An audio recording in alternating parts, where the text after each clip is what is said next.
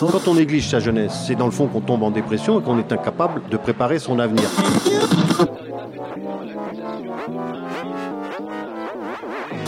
Ça ne veut plus rien dire, lycéens. C'est des merdeux, des cons. Le jeune est tourné vers l'avenir. Mais aujourd'hui, l'avenir ne se tourne plus vers le jeune. Univox, le rendez-vous du monde étudiant sur Radio Campus. Bienvenue dans Univox, le magazine étudiant des Radio Campus. Au programme de cet épisode produit par Radio Campus Paris, une interview d'Alexandre Castagnetti, réalisateur de L'école est à nous, un film qui raconte l'histoire d'un groupe de collégiens qui expérimentent l'autogestion lors d'une grève générale. En première partie d'émission, on revient sur une affaire de télésurveillance des examens à l'université Paris 8. Pour en parler, l'équipe de la matinale de 19h a reçu Vie, membre de la Quadrature du Net, Maître Verdier, avocat en charge du dossier, ainsi que Jody Masley, une des étudiantes à l'initiative du mouvement. Est-ce que pour, euh, pour commencer, on pourrait faire un, récapitulatif chronologique de, tout ce combat, Vie ou Maître Verdier?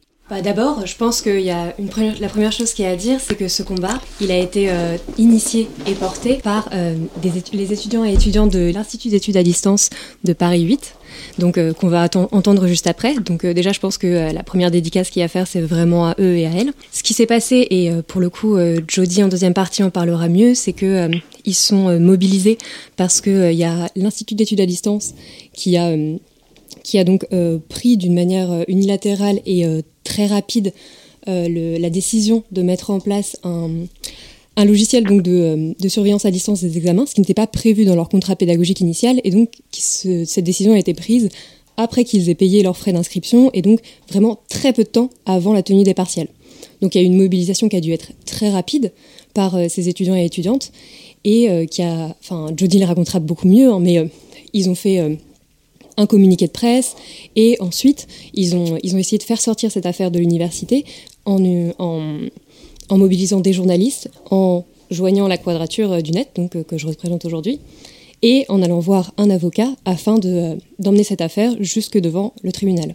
Oui, alors là, effectivement, la, décision qui a été contestée, elle a été révélée au cours de l'instruction. Euh, avant le dépôt de la requête, ce qui est quand même incroyable, c'est que cette décision n'avait pas été portée à la connaissance des étudiants. Euh, pour faire une rapide chronologie de ce qu'on a su pendant l'instruction, c'est que en septembre, il y a eu la rentrée, je pense, vers le mi-septembre, et ensuite, le 21 septembre, on a eu une décision du Conseil de l'IED, l'Institut d'études à distance en psychologie de l'Université de Paris 8, qui a décidé de euh, solliciter et de, confier à une société privée qui s'appelle TestWi le soin d'organiser et surveiller les examens qui devaient avoir lieu euh, quatre mois après, en janvier 2023. Sauf que les étudiants ont eu connaissance de ça fin octobre et début novembre par une succession de, de trois mails. Et c'est à partir de là euh, que les étudiants ont commencé à, regarder de plus près euh, ce qu'était TestWi. Ils sont allés sur le site internet, ils ont regardé les conditions générales d'utilisation, ils se sont aperçus qu'il fallait télécharger un logiciel pour avoir accès à des conditions euh, techniques d'utilisation du logiciel, qui lui-même allait prendre le contrôle de, de leurs outils portables, d'ordinateurs portables. Et c'est à partir de là que la polémique a enflé au sein de la communauté étudiante. Et euh, moi, j'ai été euh, contacté fin octobre 2022, euh, après le mail. À ce moment-là, rien, aucune information particulière n'était donnée par le conseil de l'IED. Et des étudiants ont souhaité contester le, recours à test oui, euh, sauf que beaucoup d'étudiants n'ont pas voulu le faire et qu'il n'y en a qu'une seule qui a osé le faire à l'origine. Euh, c'est ma cliente, euh, soutenue évidemment par les étudiants, mais qui n'apparaissait pas dans la procédure. Et elle, elle a eu le, le cran, le courage de le faire. Et donc, nous avons saisi le tribunal administratif. Peut-être une question pour euh, Vie de la Quadrature du Net. Euh, la CNIL a rendu public son projet de recommandation sur les modalités de mise en œuvre des dispositifs de télésurveillance pour les examens en ligne et a lancé une consultation publique à ce sujet. Et cette dernière, elle était ouverte jusqu'au 31 décembre dernier et il vise à la publier au premier semestre 2023. Quelle analyse est-ce que vous avez de ce projet de la CNIL et est-ce que vous avez pu y participer et dans quelle mesure? La CNIL, effectivement, donc, qui est l'autorité euh, publique qui, euh, protège les, qui, a le rôle de protéger les données personnelles, euh, elle avait déjà émis quelques recommandations au, moment du Covid, quand, au moment, on va dire, de la première vague, où ces logiciels de surveillance à distance des examens ont été mis en place par les établissements. Et Là, effectivement, elle, elle, ouvre une consultation pour modifier euh, ces, recommandations. Et l'impression que nous, ça nous donne, c'est qu'elle se pose davantage dans, un accompagnement et donc une légalisation de euh, ces dispositifs plutôt que dans une posture euh, protectrice des droits et libertés des étudiants et étudiantes. Donc effectivement, nous, à la Quadrature du Net, on était assez soucieux et soucieuses et on a pu participer à cette contribution ouverte. Et euh, d'ailleurs, les étudiants et étudiantes de Paris 8 ont également pu, euh, pu le faire en euh, partageant des, témoignages pour en fait visibiliser à la CNIL que voilà, il y a des enjeux juridiques que nous on a exposés, il y a des enjeux politiques généraux que nous on traite à travers d'autres sujets à la quadrature, et il y a des enjeux hyper concrets et hyper personnels que les étudiants et étudiantes ont pu exposer de manière très claire parce que ça fait partie de leur quotidien. Et on est en ligne également avec Jodie Masley, étudiante à l'initiative du mouvement. Bonsoir Jodie Masley, est-ce que vous nous entendez? Oui, je vous entends, merci. Afin de, lutter contre l'attente que présentait cette télésurveillance, vous avez donc euh, attaqué la décision de l'établissement devant le juge des référés.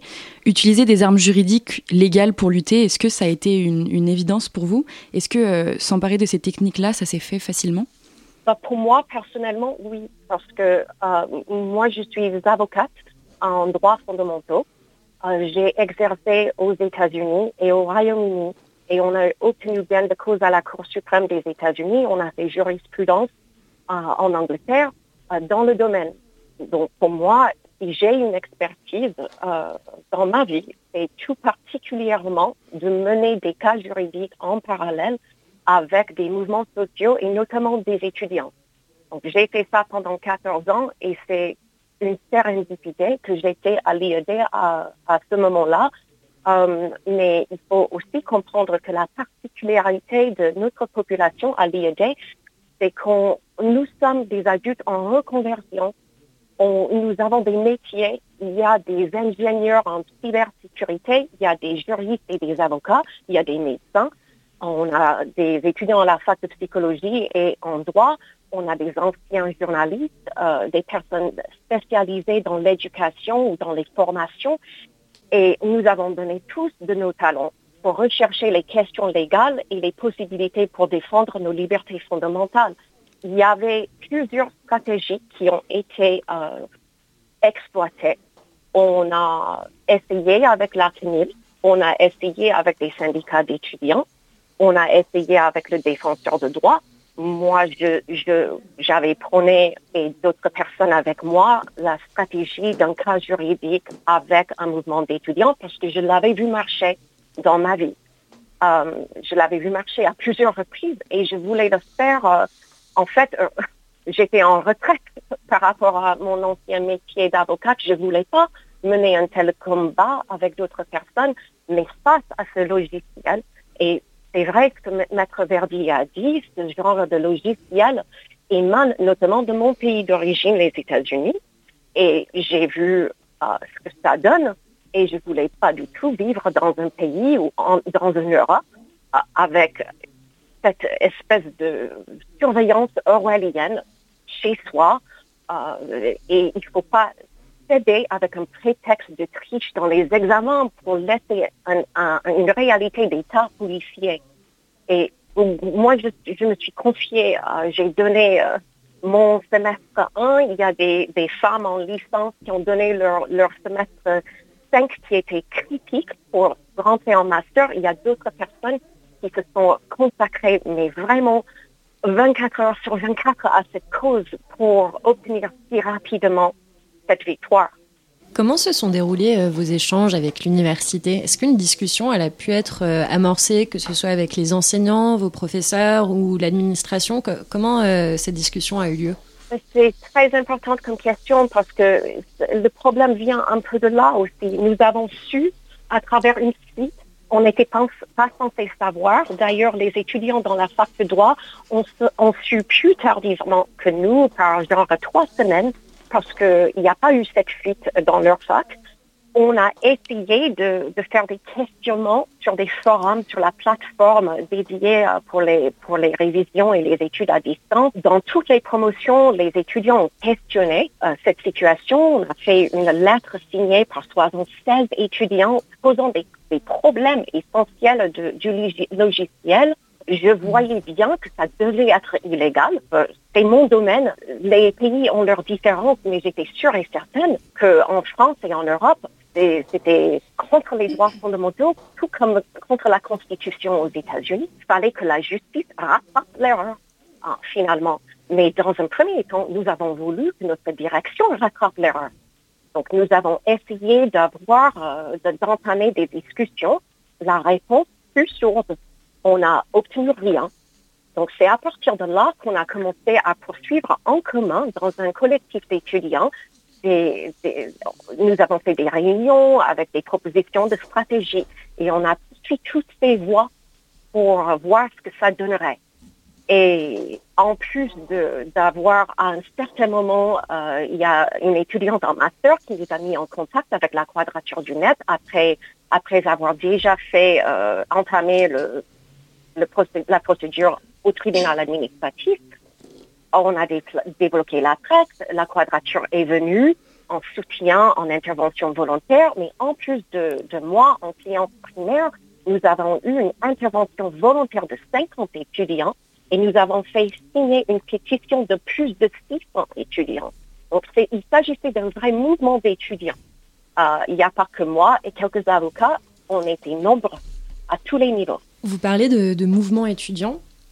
Euh, on peut lire sur le site de TestWe, donc euh, l'application euh, qui pose tant de problèmes, que la concurrence entre les écoles et les universités augmente très fortement ces dernières années et que leur niveau de numérisation a un effet majeur sur leur attractivité.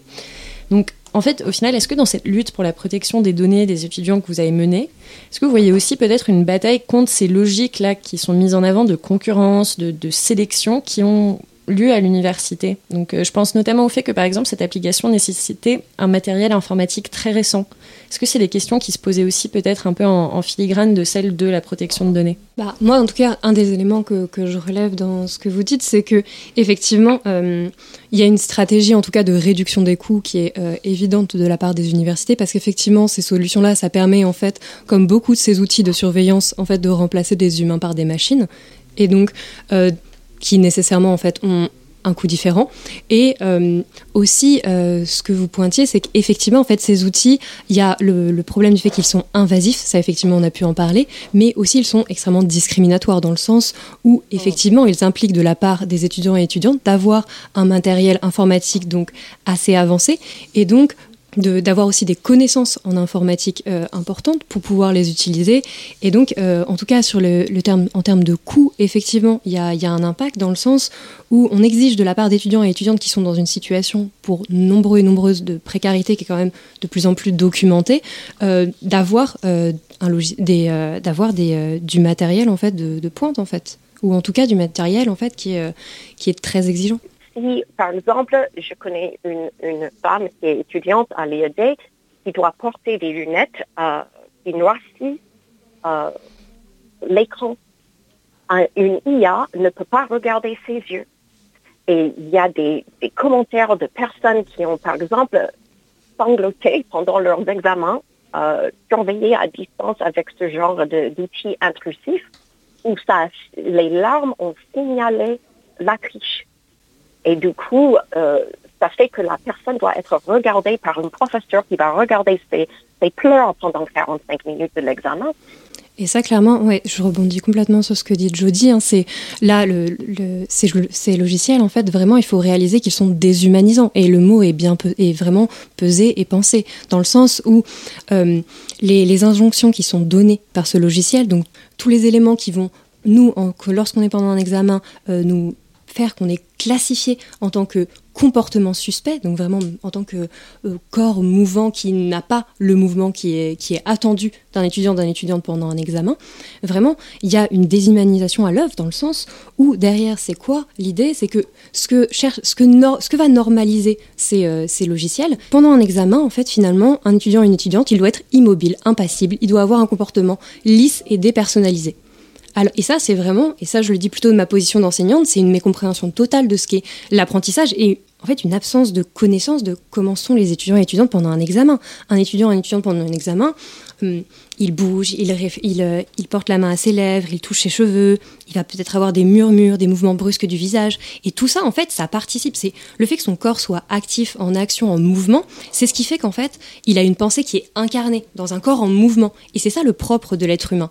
Et c'est ça, directement, qui est en fait visé par ces logiciels, qui au final empêchent les étudiants et étudiantes d'habiter librement leur corps pendant un examen.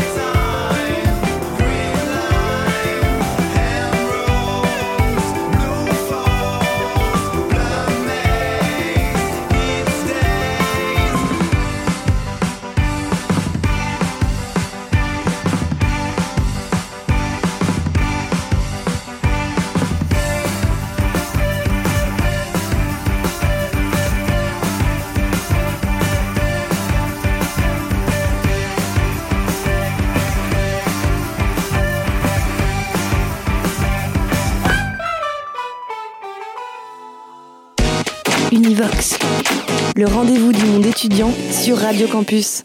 Alexandre Castagnetti connaît ses premiers succès avec le duo La chanson du dimanche, avec lequel il commence l'actualité politique en musique entre 2007 et 2012.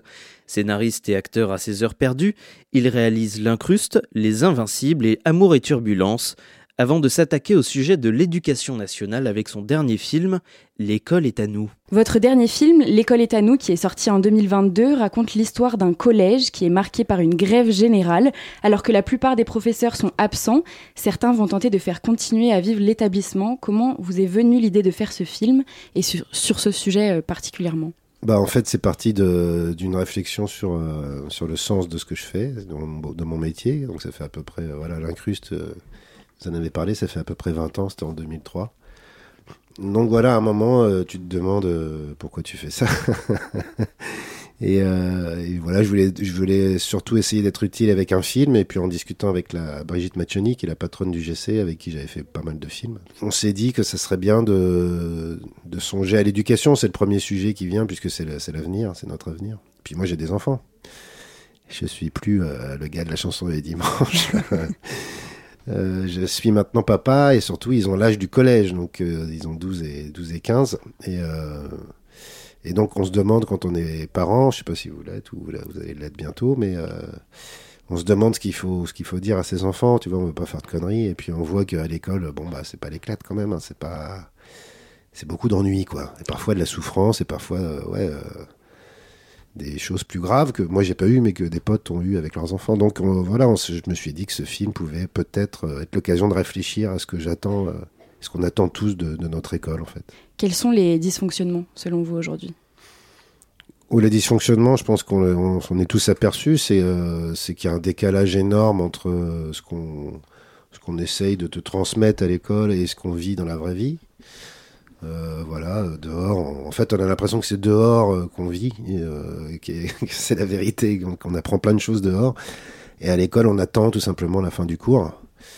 donc, pour résumer, c'est ça, c'est-à-dire qu'il n'y a, pas aucune envie quand on va à l'école et quand on est ado. Enfin, bon, c'est toujours bête de faire des généralités, hein, mais mais je pense que pour plein d'élèves, c'est ça. Et puis, c'est surtout ce sentiment de ne pas avoir de sens, de ne pas trouver de place parfois d'être laissé un peu sur le côté, euh, de se dire que bah, les grandes études c'est pas pour toi, euh, toute cette peur en fait du monde adulte qui euh, qui est pas du tout préparé au collège et donc c'est là qu'on a beaucoup de décrochage.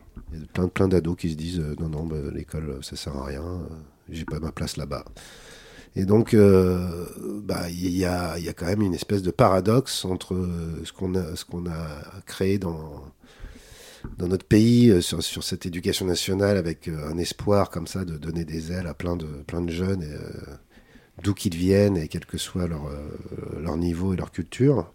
Et en même temps d'avoir finalement une école qui est devenue complètement...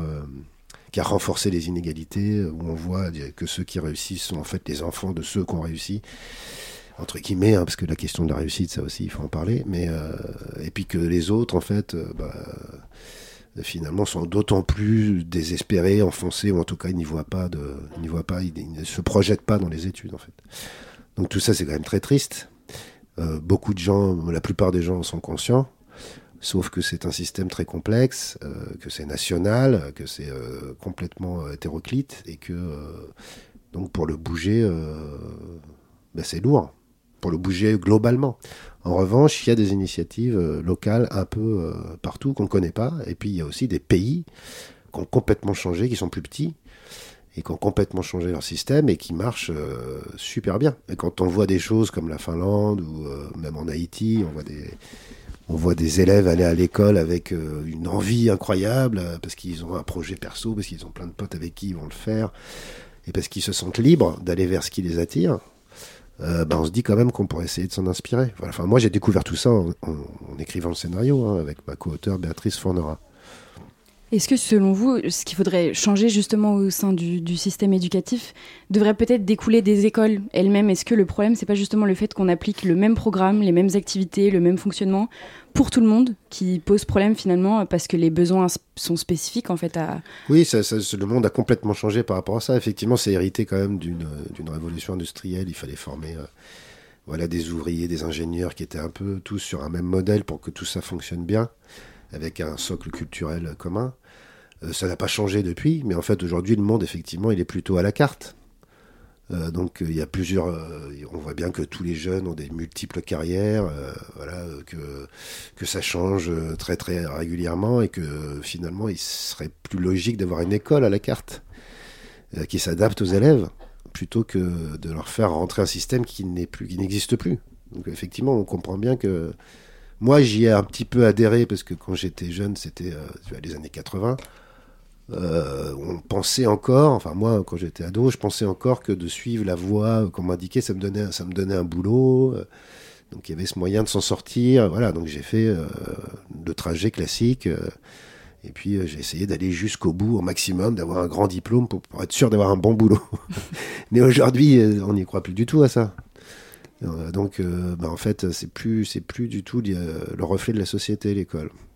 Le film, il se déroule euh, au sein d'un collège, justement. Pourquoi avoir fait ce choix? Est-ce que c'est à, à ce moment-là que tout se joue? Pourquoi pas au sein d'un lycée au sein... Oui, on s'est posé beaucoup la question au départ, euh, parce qu'on voulait parler d'abord d'éducation.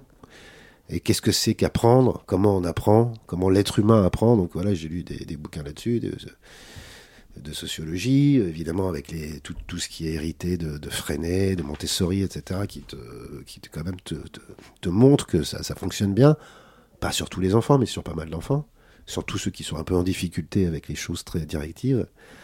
Et, euh, euh, et, en fait, après, en regardant un peu euh, ce qui se passe en France, on s'aperçoit que en primaire, il y a beaucoup de il y a beaucoup de choses qui se font quand même. Et, moi, d'ailleurs, je l'ai vécu avec mes enfants. J'ai eu des super, des super instits qui ont réussi à, créer comme ça quelque chose qui donne envie. Parce qu'il y a, on va dire, un âge où on est encore un peu dans le cocon de la maîtresse, du maître. Et on n'a pas tous ces problèmes de l'adolescence qui sont trouver sa place, devenir un adulte. Euh, voilà, le corps se transforme. Enfin, il y a, plein, plein de, problèmes qui t'arrivent euh, en même temps quand à cet âge-là. Et effectivement, c'est le collège où il y a le maximum de décrochage. Donc, on s'est dit que c'était le, bah, c'est quand même le, point très sensible de l'éducation nationale pour, euh, bah, pour garder cette envie d'apprendre euh, chez, les ados, quoi. Je suis venue voir euh, la projection de votre film au Le Learning Planet Institute, justement, qui a été créé en 2005 par François Tadaï et Ariel Lindner. Pourquoi choisir cet endroit pour la projection de votre film? Est-ce que c'est justement un endroit où des nouvelles façons d'enseigner sont recherchées et étudiées? Alors, bah en fait, l'endroit, c'est juste parce que c'est euh, depuis le début de ce projet, euh, j'ai euh, beaucoup échangé avec François Tadei, précisément, qui est un chercheur en éducation. Et c'est lui d'ailleurs qui, nous a, avec Béatrice, ma co-auteur, fourni beaucoup d'éléments de données d'existants, de, qui nous a aiguillés voilà, sur des sources d'informations.